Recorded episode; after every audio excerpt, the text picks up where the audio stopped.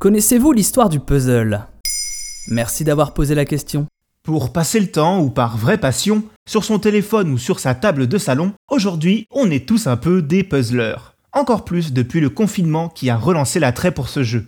Puzzle est un mot anglais désignant une énigme ou un casse-tête. Mais ce que nous Français appelons puzzle, d'où vient-il? Eh bien peut-être d'Angleterre justement? Ou peut-être pas? En vérité, tout le monde s'arrache l'invention du puzzle, un vrai sujet de controverse dans de nombreux pays européens.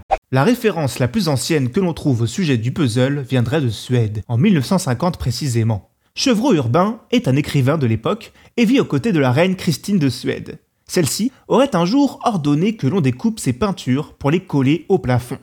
Bon, on voit l'idée, mais de là à parler de puzzle, l'origine la plus plausible est la suivante. Le Britannique John Spilsbury est un cartographe et graveur britannique. Ces deux professions vont l'amener à créer le puzzle dans sa version matricielle.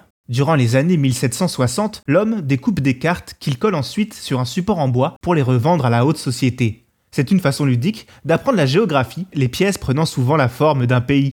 L'idée va vite séduire images d'animaux ou de monuments s'ajoutent aux cartes de géographie et le procédé éducatif devient un jeu à part entière. Ces puzzles en bois entièrement fabriqués à la main dureront près de 200 ans. Avec le puzzle, Spilsbury aurait donc inventé le premier jeu de patience. Mais afin de maintenir la paix entre les peuples, je rappelle qu'il ne s'agit que de l'une des hypothèses les plus célèbres.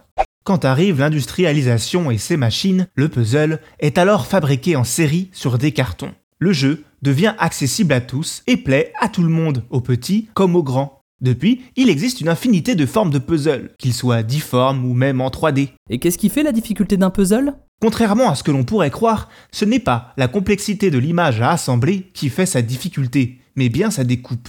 D'ailleurs, rassurez-vous, étant produit en série, pour chaque modèle, tout le monde a exactement les mêmes pièces de puzzle dans sa boîte. Néanmoins, il y a quand même des images qui ne facilitent pas la tâche comme les monochromes, les hologrammes, les puzzles en plastique transparent ou qui représentent un dégradé. D'ailleurs, le puzzle le plus difficile de tous serait 1000 Colors, pour 1000 couleurs, représentant un dégradé s'inspirant du spectre colorimétrique.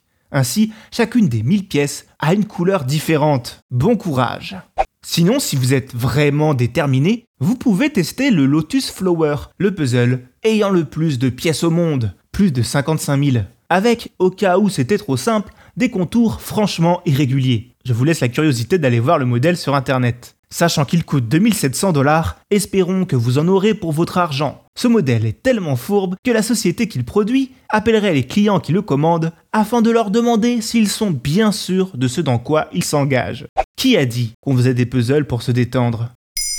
Maintenant, vous savez, un épisode écrit et réalisé par Jonathan Oppard. Ce podcast est disponible sur toutes les plateformes audio, et pour l'écouter sans publicité, rendez-vous sur la chaîne Bababam Plus d'Apple Podcast.